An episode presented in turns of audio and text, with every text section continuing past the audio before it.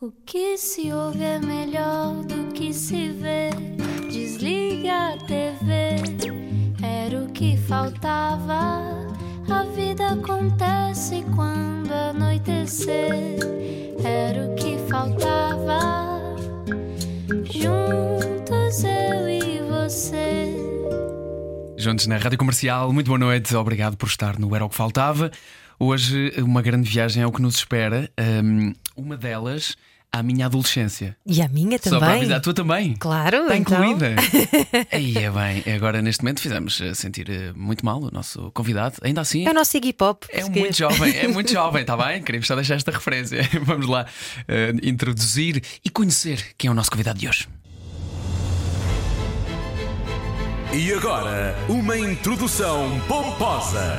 Diz que é tripeiro, portista e umbilicalmente portuense, mas a melhor descrição que lhe fizeram é do guitarrista dos James. Strokes da cintura para baixo e Scissor Sisters da cintura para cima, ou seja, calças sk- skinny, botins rock e depois, por exemplo, lantejoulas e plumas do glam ou do electro. Já teve uma música no CSI, já fez digressões pelo mundo e agora, com 22 anos de carreira e alguns deles agora a cuidar das filhas, ele está de volta com um novo álbum. Bem-vindo, Slimmy! Muito bem-vindo, boa noite. Vieste de propósito lá de cima, não é? Vim, vim com todo o gosto. Yeah. E já não vim aqui a Lisboa há algum tempo, por acaso. Entretanto, meteu-se a pandemia, não é? Como é óbvio. Não dava para sair muito, mas. Sim, uf, rádio comercial é tão bom estar aqui, não é? Digo isto mesmo, sinceramente. Ahm, ou seja, quando vês aqui é, é, é um bom sinal, não é? Sinal que está uma coisa boa a acontecer. E essa foi uma boa descrição, por acaso. Ahm, mas às vezes sinto que, que ainda, ainda estou a começar, sabes? Porque senão começo a pensar aí 22 anos, parece assim um bocado mais velho do que, do que aquilo que realmente me sinto. Mas já fiz umas coisas. yeah. Mas tens tido várias vidas também, não é? Tens-te reinventado ao longo dos Sim. anos.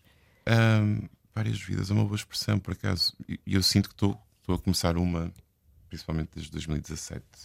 Aconteceram algumas coisas que me obrigaram a mudar de vida. Mas, mas sim, sabes, tenho, tenho tido muitos altos e baixos, mas encontro sempre forma de, de trazer um novo alto para um, um baixo que aconteça por acidente. E, e às vezes o, que se torna difícil é um bocado descobrir-se, e isto é, é, é um bocado um clichê, já muita gente disse isto, mas às vezes pelo meio do percurso perde-se um bocado aquilo que te levou inicialmente a, a fazer isto, sabes, aquele mojo inicial. E durante alguns anos, aqui há pouco tempo, andei um bocado perdido em, em que senti que esse mojo tinha desaparecido. E o facto de ter, ter recuperado essa alegria de fazer música e voltar a pisar palcos, parece que, que é a tal nova vida. Parece que voltei a 99, 2000, quando, quando comecei isto, porque não há, não há muitas mais coisas na, na vida que, que eu gosto de fazer do que de música e pisar um palco. Embora às vezes, né, por uma razão ou outra, a coisa pareça não, não ser tão agradável como isso. Mas neste momento, numa dessas novas vidas, sinto-me novamente cheio de power e vontade de fazer coisas. Que é bom. E o, o que é que o que é que te faz voltar a, a- a subir quando, quando existe uma, uma dificuldade como essa? Um, e aliás, se calhar antes disso, o que é que te faz ter um momento baixo? É um momento muito alto antes? É que tu já atingiste coisas que, Sim. que muita gente que trabalha na- no teu meio deseja arduamente. Pai, eu infelizmente, ou felizmente, nu- nunca nada na minha vida foi uma língua, uma linha reta, sabes? Naquela. ah, opá, se- se- sempre passei por muitas, muitas montanhas e curvas, etc. E, e eu levei muito a sério esta coisa da, da, da rockstar algumas vezes, sabes? E, naquela, e às vezes houve também muito deslumbramento, houve, houve algumas atitudes com pessoas da, da minha estrutura e da banda que nunca que às vezes não foram as melhores e, e paguei paguei o preço disso. E, e nos últimos tempos e, naque- e, mais uma vez isto parece um lugar comum mas ah, o facto de nos últimos anos ter dado valor a outras coisas e bem mais importantes como a família como uma certa estabilidade ah, como ter recuperado a saúde mental perdida alguns na- nesta última década, na, segunda década, do, entre 2010 e 2020, princi- principalmente. E, e principalmente esse- essa coisa da família foi mesmo importante, sabes, para recuperar um bocado da força e da energia de voltar a, a ser slim e a tempo inteiro, né? porque houve muito tempo em que, e desculpa esta expressão, de, o, o, facto de andar de roda no ar com concertos e com, com discos e turnés, etc., ligava muito pouco a coisas mais terrenas e mais, e mais simples. E, e se calhar nos últimos anos descobri que o que me fazia mesmo falta eram, eram essas coisas simples e não o que eu tinha enquanto rockstar e andar aí todo todo maluco e roda no ar. tu usaste, tu usaste uma, uma frase uh, epá, que eu acho que eu acho muito fixe tu voltares a dizê-la uh, e olhares para ela de uma outra perspectiva, assim como acabaste de dizer. Tu disseste numa entrevista: se há gajo que ao longo destes anos levou uh, a sério o lema sexo, drogas e rock and roll, fui Sim. eu, mas agora penso que faria tudo igual, mas sem a parte das drogas. Sim. Mas é preciso muito querer mudar. Sim.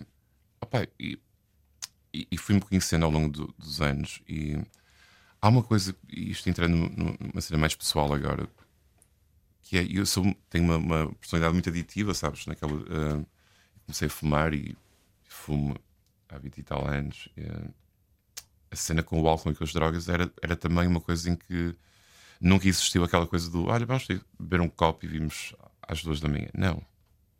Beber um copo era beber 10 ou 20 e chegar às 8. E a mesma cena com as drogas, e a mesma, a mesma cena com o sexo, e a mesma cena com tudo o que eu, por exemplo, agora, um, desde que eu deixei de beber, virem para os doces, e adoro doces, e às vezes como duas sobremesas, daquela, percebes? Daquela, é algo Mas já. continuas magrinho, filho. Continuo mesmo. Continua slim. Continua slim. O que é um milagre, quase.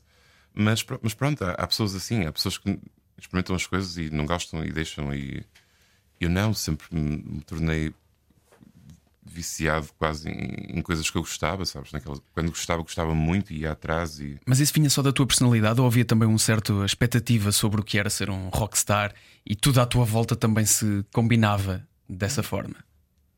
Uh, um bocado dos dois, e depois há, há uma altura em que tu, tu, começas até a gostar da, da tua personagem enquanto estás high, sabes? Começas a, a criar aquela, por exemplo. Eu criei o Slimmy porque era demasiado tímido e, e tinha que obrigatoriamente criar uma personagem que me tirasse dessa timidez e dessa vergonha que eu sentia. E de um momento para o outro comecei a sentir-me tão bem nessa, nessa capa de Slim e da, estrela rock extravagante que a partir daí parece que as coisas surgiam. Pai, eu, eu, não podia sair à noite sem que alguém me viesse perguntar: Olha, tenho aqui uma cena, queres? Porque olhavam para mim e tipo, ah, gajo só pode querer. E, e eu queria, pronto, e ia, ia atrás e e pai, tive muitas experiências muito malucas em que, quando eu me digo que não me arrependo, pronto, isso, isso permite-me dizer que vivi mesmo a vida, sabes? Naquela, e vivi muitas vidas e curti muito, etc. Mas depois também, como é óbvio, isso não é assim tão glamouroso quanto parece, porque destrói, destrói várias coisas. Destrói-te por dentro e destrói e destrói-te aos bocadinhos e vai-te tirando um bocadinho a lucidez de o que eu estava a dizer de, de se, se vives só nesse mundo, começas a fazer tudo em, em função desse mundo e, e houve alturas em que andava pouco com os pés na terra e isso custou-me provavelmente alguns anos de carreira e algumas más decisões e, e, se, se calhar tirou-me também um bocado de pronto, de, de, ou seja, afastou-me um bocado da spotlight porque, porque, as pessoas começaram a não confiar tanto em mim, como é óbvio, né? viam-me sempre sempre aí todo maluco. Hoje é, só me saem expressões a Porto, desculpa. Ainda bem, Ainda é bem. ótimo. um bocadinho do norte aqui. Isso é ótimo. Um, opa, e, e, pronto, e, e, andava um bocado aliado da, vida real, sabes? E, e, por iniciativa própria, mas agora olhando para trás naquela tipo e, percebendo que é possível tu seres a rockstar toda. E eu continuo a fazer isso sempre que toco, seja num bar pequeno ou numa queima das fitas, aquilo parece Maracanã para mim, sabes? Tenho essa frase memorizada, porque o nosso técnico de som dizia-nos no auricular, quando estava, ou seja, aquilo era para nos incentivar, se tivessem 100 pessoas ou 1000 pessoas, ele dizia-nos, nós usávamos os in-ears, né? ele, era o nosso técnico de som. Pessoal, Maracanã, queria dizer, tipo, para, para nós entrarmos em palco com, com a atitude como se aquilo estivesse cheio. Uhum. E houve uma altura na queima das fitas do Porto, há 11 anos, que ele, pessoal, Maracanã, e nós, ficamos, não, mas hoje é mesmo Maracanã. E estavam 30 e tal mil pessoas. Fizemos a primeira parte dos Franz Ferdinand. E, e pronto, e, e, hoje em dia reparo que não é preciso nada disso, sabes? Para, para, para, encarnar a personagem, para dar o melhor de mim, etc. Mas houve ali uma altura em que, sem dúvida, que vivi num mundo que não era tão fixe, parecia fixe aos olhos de toda a gente, e, mas não era assim tão fixe. E destruiu-me um bocado isso. Era uma fuga da realidade, não é? Uma Sim. construção que tu tinhas feito, de, se calhar para te refugiar dessa tal questão que estavas a falar há pouco, da autoestima que não estava suficientemente Sim. trabalhada, não é? Exatamente. E sabes que tive três anos de psicoterapia entre 2017 e 2019. eh, tive alta em novembro de 2019. Em que descobri que isso era tudo problemas do passado, sabes? Naquela, eh, o falecimento do meu pai em 2002, que eu varri quase para debaixo do, do tapete com a cena da música. Estava a gravar a minha primeira maquete e sofri, como é óbvio, vim abaixo, mas tinha a cena da música já para me agarrar e e quase que não fiz aquele luto que seria normal e vim a descobrir há pouco tempo que isso mexeu comigo essa coisa do para festejar a gente bebia até cair ou, e quando havia uma coisa triste a gente bebia até cair naquela pronto essa coisa Ah, sempre tudo emoções mal resolvidas e descobri isso in loco e, e pronto esse processo de psicoterapia, psicoterapia foi fundamental para para ir a cada uma dessas janelinhas e ok, vamos fechar esta, já não é preciso estar aberta, já não é preciso estar aqui a incomodar, não é? porque tinha muitas coisas, é mesmo quase como um computador em que é? Se- quando tens muita coisa aberta torna-se pesado o computador, não é? Fica mais lento. mais lento e esse processo de ir fechando janelas e foi importantíssimo. E é um processo que se calhar começa logo eh, quando estamos a crescer, não é? E tu és um rapaz bastante alto, deves ter chamado a atenção logo desde muito novo. Como é que tu lidavas com essa questão de, de seres eh, tão grande e imponente? Isso eh, era quem tu eras já? É, não era só o, ser- o facto de ser alto, era o facto de ser alto, super magro, era, era mesmo muito magro. Daí o, o Slimy, o Slimy nasce mesmo porque não havia outra forma de, de- de encontrar um nome que, que, que me descrevesse tão bem. Ah, pá, e depois lembro-me. eh, já chamava a atenção mesmo antes de ser o Slimy, sabes? Tinha aquilo comprido. Quando saiu aquele disco dos Smashing Pumpkins, eu comprei umas calças prateadas iguais a- às do gajo e lembro-me de atravessar a escola, isto com 15 anos ou 16, e cabelo pelo meio das costas e calças prateadas e o pessoal a mandar bocas. E eu, Peraí, mas o Billy Corgan era careca. Pois era. Essa foi a única cena que eu nunca o- imitei. Porque, sabes que eu aprendi a tocar guitarra e a cantar, a tocar os discos deles e punha aquilo no, leitor de CD e punha-me a tocar por cima e a cantar. Tiveram uma forte, uma forte influência em mim muito cedo. E, e isso de, ser alto e magro era, era, era, era um bocado estranho, porque a- às vezes depois ainda tinha um irmão mais alto, sabes? Naquela. E, aliás, foi, foi, foi ele que me trouxe cá hoje. Tenho 1,96m, eu tenho 1,89m, ele ainda tem 1,96m. E éramos todos loiros e aquela, havia ali um bocado de. Tipo, parecia que não éramos de cá, às vezes. até um pouco de outro planeta, às vezes, não é? Não, Isso já me disseram várias vezes. e eu dizia que tinha sempre a nave estacionada lá fora também. Mas foi precisamente a música que te levou também eh, a não fazer sucesso só cá. Eh, tu andaste Ah, tive- literalmente pelo mundo. Fiz umas coisas. Dei perto de 60 concertos em Inglaterra. Depois tive duas namoradas em Berlim que me obrigou a ir à Alemanha também muitas vezes. Andei lá a tocar sozinho. Fomos a dois festivais em França. Ah, mais recentemente, há quatro anos, fomos ao Canadá. Nos Estados Unidos, não, Não. não, não te chegaste a tocar lá, Não. apesar da tua música ter passado bastante lá, não é? A cena da música ter passado lá foi uma. Pronto, o management londrino, quando eu vivia em Londres, que pronto, conseguiu isso através de Londres. Conhecias, eram duas miúdas, curiosamente, que tinham essa empresa de sincronizações. Um- uma trabalhava em Nova York, outra tra- tra- trabalhava em LA. E foi aquela história mesmo de. Eu acho que cheguei a contar isto numa das entrevistas. Sim, sei, sim, no curto-circuito. tinham um, um CD com várias bandas que eles, que eles tinham. que esta empresa de management tinha, do, da qual fazia parte o Soul Davis e do James, mas só trabalhava Slimmy e uma banda de uns miúdos que tinham vindo de Glasgow chamada Uncle Bob. E eles mandaram e eles escolheram o gajo, o gajo Tuga, escolheram um tema. Pronto, mas vivia em Londres na altura e, pronto, e andávamos a fazer uma turnê em, Lon- em Inglaterra com os Electric Six na altura. E que a banda, assim, essa banda era de Detroit, mas tinha muito sucesso no, no Reino Unido. Então, mas isso foi um bocado de aquela coisa de nos fazer sentir cidadãos do mundo e que não havia ali qualquer limite ou barreira para quando as coisas eram feitas da melhor forma e E de repente o self-control a dar na Sky Sports. isso foi um, um jornalista que conhecemos que decidiu. Pá, ela ouviu o primeiro disco. Ouviu o primeiro disco. É engraçado que estas coisas aconteceram todas. Ainda o primeiro disco não estava cá fora sequer, mas eu quando fui para Londres levava cinco demos de, de músicas já feitas aqui, gravadas na Aguda, com o Kiko Serrano, e depois fui acabá-lo para lá e gravar e, e ainda escrevi alguns temas lá de raiz. E esses dois que entraram no CSI na Sky Sports eram dois temas que já levava daqui, prontos, quase. E pronto, e naquele lembro da mal. E eu era muito tipo paperboy, sabes? Eu andava sempre com, com essas demos num, num saco de tiracolo parecido com este, e cada pessoa que eu encontrava, olha, ouve, ouviste, aquela, ouviste.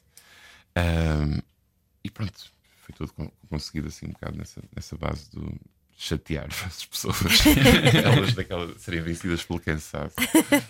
Ah, pá, nessa altura eu conheci-te, eu não sei se, se, já te contei esta parte, mas eu conheci-te um, porque tu foste atuar à minha temporada dos Morangos com Açúcar na altura de Beat Sound Lover Boy, Sim. Showgirl, uh, coisas, coisas do género.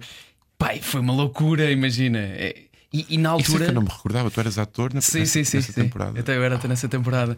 E ainda no outro dia eh, recebi aqui o. Não, tranquilo, tranquilo. Eu tinha 17 anos, meu. Um, recebi o New Max dos, dos Expensive Soul que estava a dizer que, que acabou por ser também para eles uma plataforma gigante de, de, distribuição da sua música e do seu sucesso em Portugal. Sim, sim. Eu, eu acho que. Hum, ou seja, o sucesso do primeiro disco, para além das músicas terem esse background com, com que eu vinha de Londres, não é? Mas aqui em Portugal, para a coisa ter corrido tão bem, e quando estávamos a falar em correr bem, tipo, dei quase 170 concertos só com o primeiro disco. Depois o segundo ainda vieram, vieram as queimas também, veio o Alive, etc. Mas com o primeiro disco, o facto disto ter saído em setembro e essa temporada dos morangos ter começado logo em outubro, se não me engano, uhum. ou em setembro também, e logo no primeiro episódio passou logo a música toda e, e aquilo pegou de uma forma que ok, que a gente sentiu, ok, isto vai, isto vai bater. Até porque a série estava muito bem feita, era vista por muita gente. Então, Sim, na altura aquilo era um, um sucesso enorme. Foi um empurrão Sim. muito forte e muito importante, sem dúvida. Ainda por cima é para ti que gostas de pessoas e que gostas de público, não é? Tu precisas disso, não é? E, e gosto mesmo. Eu, hoje em dia está um bocado na moda de se testa pessoas, né? Mas olha, arranjei um trabalho há um mês que lido com pessoas todos os dias. Estou a, tra a trabalhar no Hard Rock Café no Porto. Sou o host ou seja, o host é a primeira pessoa que tu vês quando entras lá no, no Hard Rock e depois eu levo as pessoas para a mesa e vou a falar um bocadinho com as pessoas até, até, até as sentar. Portanto, e o meu anterior trabalho tinha sido na FNAC, portanto, onde lidava com pessoas. E em Londres trabalhei sempre em pubs e bares em que às vezes não eram só pessoas, eram animais também, que eles depois algumas partes viravam um bocado animais, mas, mas sim, gosto de pessoas e gosto de, e gosto de aprender, gosto de contacto, gosto de nos tornamos melhores consoante a relação que temos com as pessoas, né? aprendemos sempre qualquer coisa. Ainda bem que tens essa sensibilidade e essa abertura de espírito que não, muitas pessoas não têm, não, não querem ser impactadas pelo outro. Eu li numa entrevista uh, em que tu dizias que ainda tens síndrome de Peter Pan porque achas que em qualquer disco ou canção pode vir alguma que venha mudar o mundo. Sim. Isso é é tão bonito, Slimy. E, e, mesmo com este disco que estrago, acontece isso. Porque a, a cena de escrever música é mesmo. É um êxtase de liberdade, sabes? Naquela, quando eu ponho os fones e estou no meu estúdio a criar, ali não há, não há problemas, não há stresses, não há quase. não há guerra no mundo, não há nada. E, e, e permite-me sonhar mesmo, sabes? Uh, há qualquer coisa. E eu pensava que isto, pensava que isto era.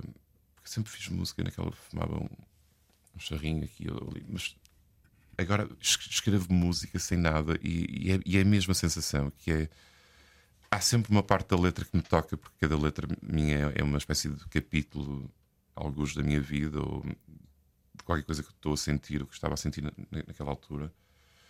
E, e se não fosse assim sabes era melhor desistir. Se eu não acreditasse nisso mesmo piamente era melhor desistir porque e, e, repara por exemplo essa cena da música do CSI. Eu lembro perfeitamente quando escrevia música uh, e, e, sonhava com qualquer coisa que pudesse acontecer com isso. Sabes? Por exemplo, a cena de ter encontrado o Soul Davis. O meu primeiro concerto foi, foram os Radiohead abrir para os James em 93. E eu lembro de estar a ver aquilo e tipo, eu quero ser como eles. E, e, e agarrei-me àquilo com tanta força. E às vezes isto é um bocado de filosofia, mas quando tu queres alguma coisa com, com tanta força, sabes? Já tens 50% de chegar lá e depois o universo vai conspirar os outros 50%. E passado 10 anos estava com um dos guitarristas dessa banda que eu vi pela primeira vez. E eu e estava a ser meu manager, estava a ser meu produtor e estava-me a levar para Londres passado uns tempos e naquela e Estamos a falar do Soul Davis e dos James, é? Sim, e- ou seja, muita coisa aconteceu na minha carreira e na minha vida que me levou a acreditar nisso que eu, que eu digo nessa frase. E cada vez que escrevo uma música, eu ponho tanto de mim e eu toco os instrumentos todos, ah, sou que gravo quase os instrumentos todos, portanto, sai-me mesmo do corpo, sai-me da alma e do corpo também. E, e nunca faço a música para, para encher só o disco. Cada música que eu faço, acredito que pode ser um single. ah, a única fórmula que eu, que eu tento, que eu tento seguir ainda hoje é ser o, o tamanho radiofónico. Já não faço músicas de 5 minutos como fazia no início, no início da minha carreira, mas não faço os chamados fillers, faço músicas mesmo que eu acredito que podem ser a next big song. E pronto, e, e enquanto acreditar nisso, vou, ter, vou ter a capacidade de, de continuar e de sonhar e de.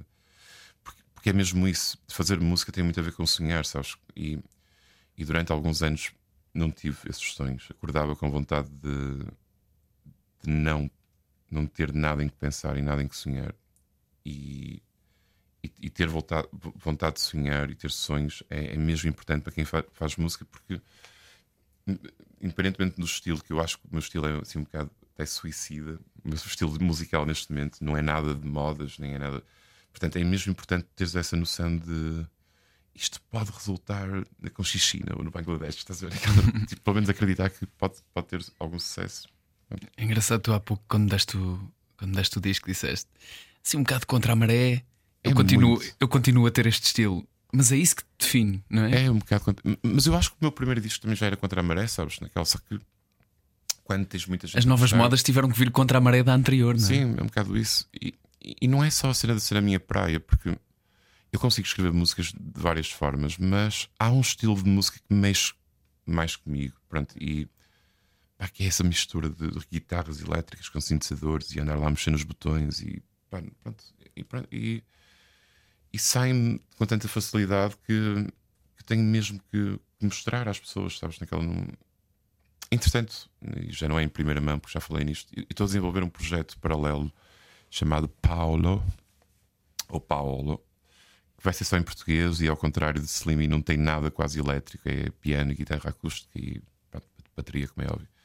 Em que vai ser só músicas, músicas em português, mas podemos falar depois no- noutra altura. Mas, mas também é para dar um bocado de, de- de- Ou seja, eu escrevo tanta música e, e às vezes o meu maior o meu maior defeito é ter muita coisa na gaveta, sabes? E, e para poder dar espaço a tanta coisa, a tanta criação que eu faço, pronto, já estou a cozinhar esse projeto em português que vai ter um single já este verão. E pronto, e aí, aí já não posso dizer que seja suicídio comercial, porque a coisa é capaz de agradar a mais gente que propriamente as músicas de Slimmy em 2022, mas, mas pronto, é outra faceta minha e eu, é outra forma de canalizar emoções e, e por ter as filhas e por, por viver as filhas tão, tão próximo e o ano cheio de emoções e o ano cheio de, sabes, de, de sentimentos cá dentro que eu tenho que materializar em, em canções. É, é tão bonito, desculpa interromper-te, mas é, é tão bonito ouvir um, um homem adulto É. dizer essas coisas em voz alta, porque é mesmo importante. Ah, ok. A sério, a sério, é, é mesmo muito importante fazer essa partilha das emoções, eh, fazer essa, esta, esta vulnerabilidade com que falas sobre as coisas menos boas do teu passado e as coisas que descobriste que eram ótimas, que continuam algumas delas do passado, como a música, mas não precisa de ser feita da, da mesma maneira e da mesma forma e ter a mesma vida Sim. para continuares a ser um artista. Obrigado por essa partilha. Não, obrigado, obrigado eu. E isto, deixa-me explicar uma coisa que é, é mesmo verdade. O, o falar, primeiro é preciso estar em paz, em paz comigo próprio e, e toda a gente que me rodeia para poder falar das coisas menos boas. Não é? é claro que se fizéssemos esta entrevista em 2017 ou 2018 era impossível. Ah, em 2022 estou mais que à vontade para falar nisto. E depois naquela. ahm, tudo o que se passa neste momento com a minha vida pessoal é, é tão rico e tão. pá, por exemplo, o meu disco de 2019 foi dedicado à minha mulher. Ah, as músicas falam quase todas sobre ela, que ela deu uma mão e puxou-me puxou-me literalmente do buraco. Ah, porque em 2017 houve mesmo um acontecimento quase trágico que me obrigou a mudar muita coisa. E na altura a, a minha mulher foi tipo, provavelmente a única pessoa que naquele momento sentiu que, que, ou me dava a mão ou eu me perdia de vez. E então o disco que eu estava a gravar nessa altura, que só saiu em 2019, por causa desses problemas, uh, é todo dedicado a ela. E agora, agora vieram as filhas e agora, principalmente a, a Camila, que nasceu há dois anos, mas a minha filha emprestada, que já tem há oito, tipo, tem sido a minha melhor amiga.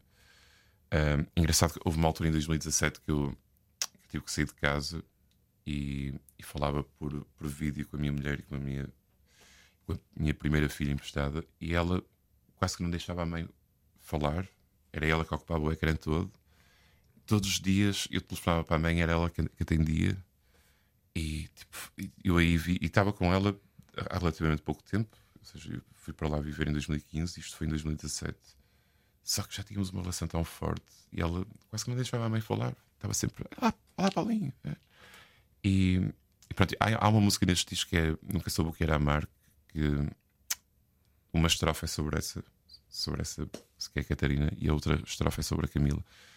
E, e, pronto, e é, pá, as, as, coisas boas que vieram, entretanto, vieram ofuscar as más, sabes? Naquela então trazem mais paz do que.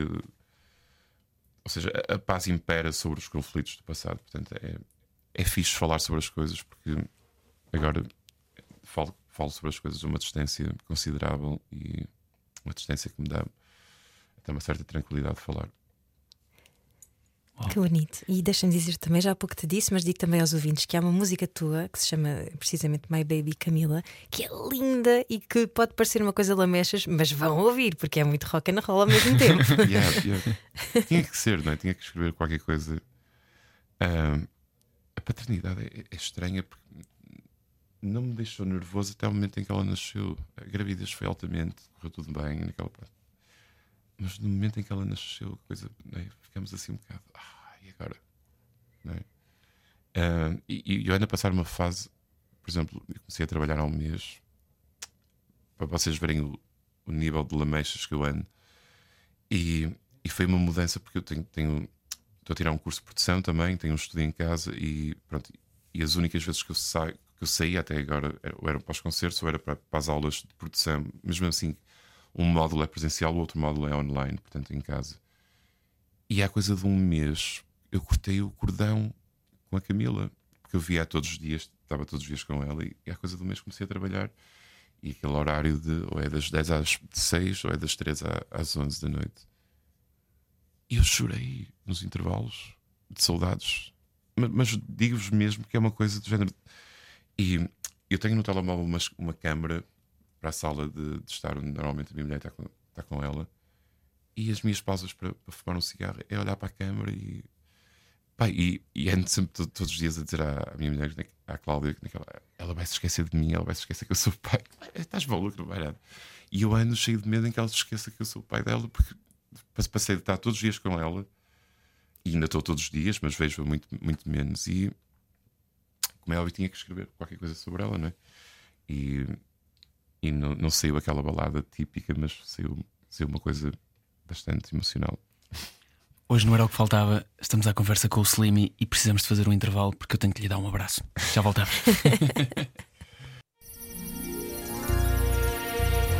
A noite é boa conselheira. Era o que faltava. Na rádio comercial. Juntos eu e você. E para variar um programa cheio de emoções, hoje há conversa com o Slimy. Uh, Falta-nos falar também acerca um bocadinho do teu novo álbum, uh, que traz, obviamente, muitas emoções, lá está, não é? Não e um título lindíssimo, isso. inspirado numa frase do Bukowski. Como é que se chama? Um, close enough to be seen, far enough away to be safe. Opa, um, cada título de cada disco, só para fazer uma pequena introdução, como sou só eu a decidir, tem que ser obrigatoriamente, lá está, um uma frase que defina bem, capte bem o meu momento. Por exemplo, o meu disco, meu disco de 2019, porque estava a combater a depressão, chamava-se I'm Not Crazy, I'm in Love. Isto do crazy até bem, porque a minha mãe na altura, tipo, ei, psicólogo, tu estás maluco, não tens nada aqui de psicólogos. Então decidi brincar com a cena do I'm Not Crazy. E este é, é ou seja, na ressaca de, dessa depressão.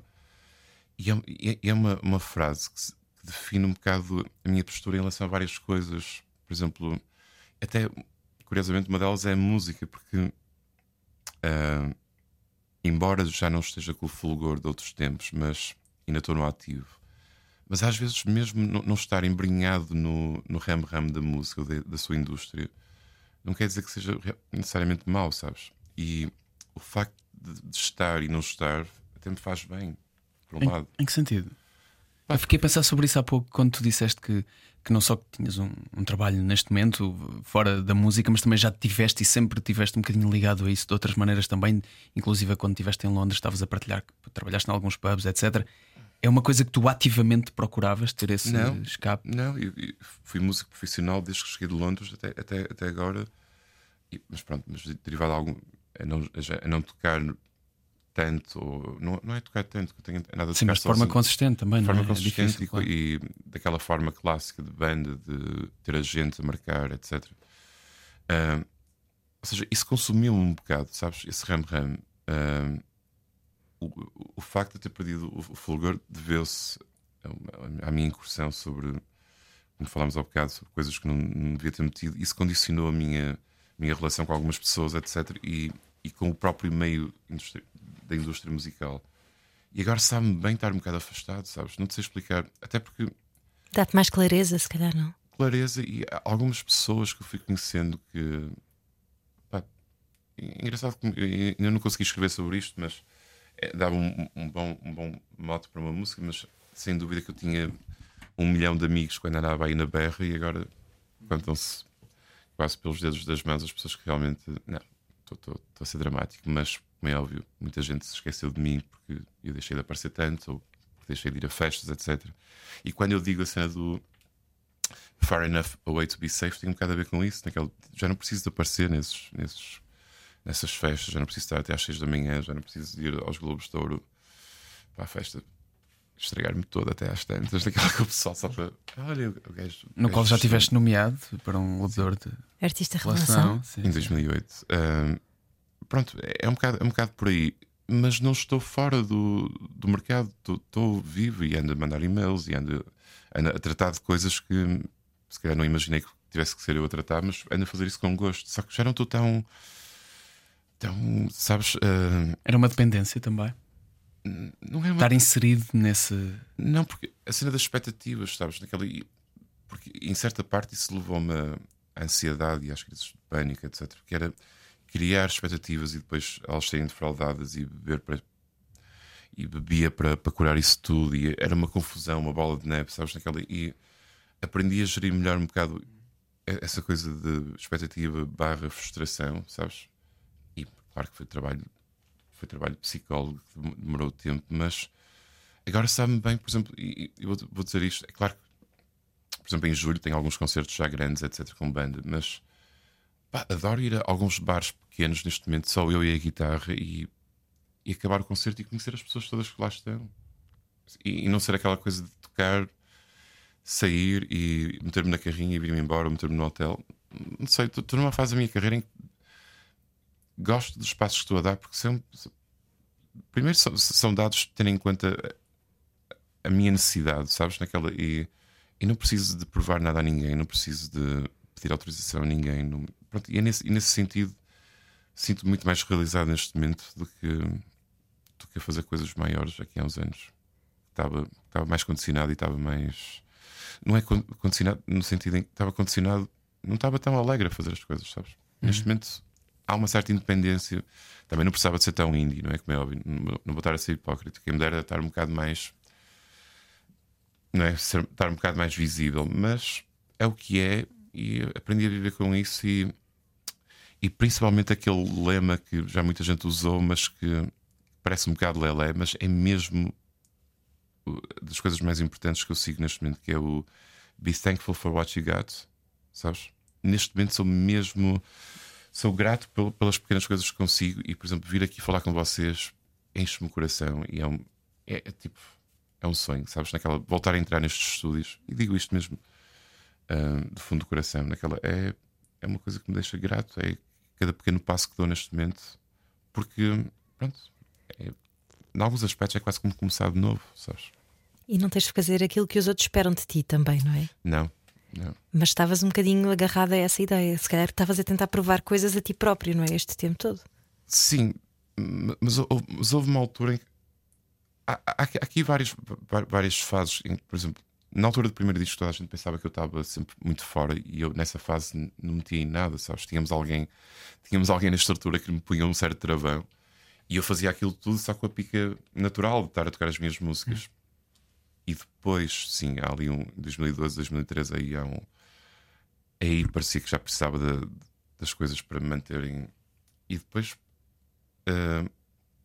e eu tenho vindo a perceber que naquela essa personagem, por um lado sou eu, mas pá, já sou eu naturalmente, sabes? Já, eu já era assim.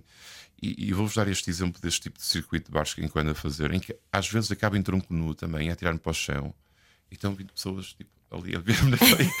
e eu, e eu fico a pensar: será que eu precisava de fazer este espalhafato todo? Mas não sou eu que decido, sabes? É, naquela, é um botão que se liga aqui atrás e durante aquele tempo que, que eu estou a tocar, a coisa sai-me mesmo assim e, naquela, e é a minha maneira de viver a música. E, e reparo que é a própria música e o facto de tocar as minhas músicas que me dá essa energia e essa, e essa vitalidade em que, em que tanto pode ser na queima das fitas como no bar mais pequeno.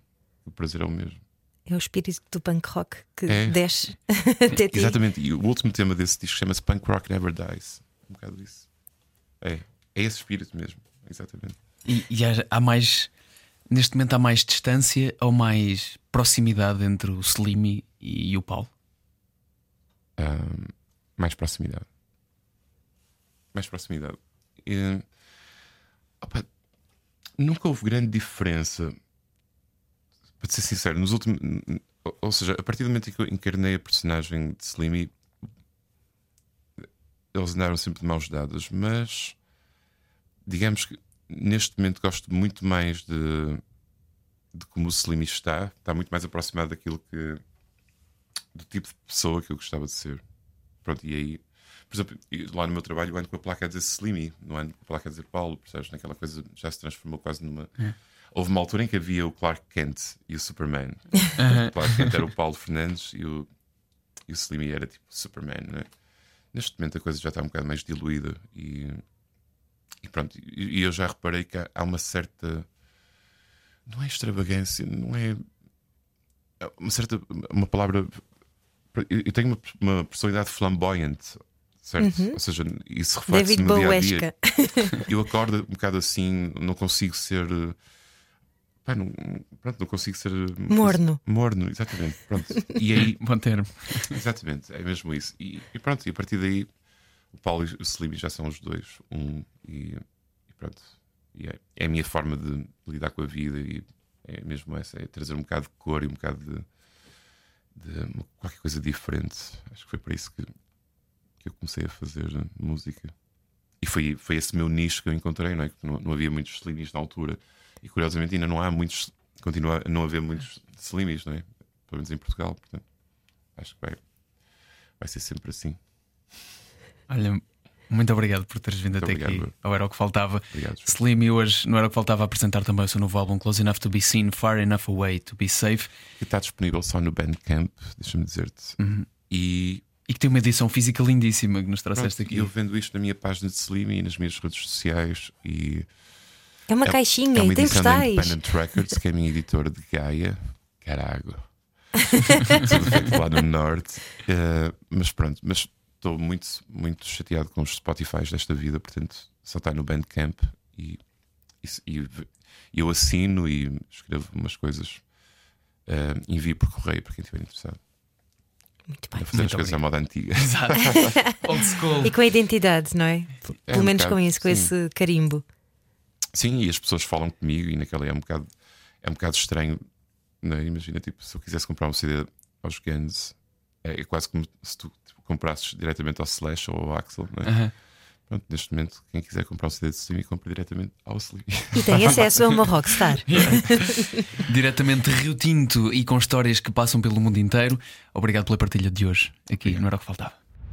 Era o que faltava. Com Ana Delgado Martins e João Paulo Souza. Na Rádio Comercial. Juntos eu e você.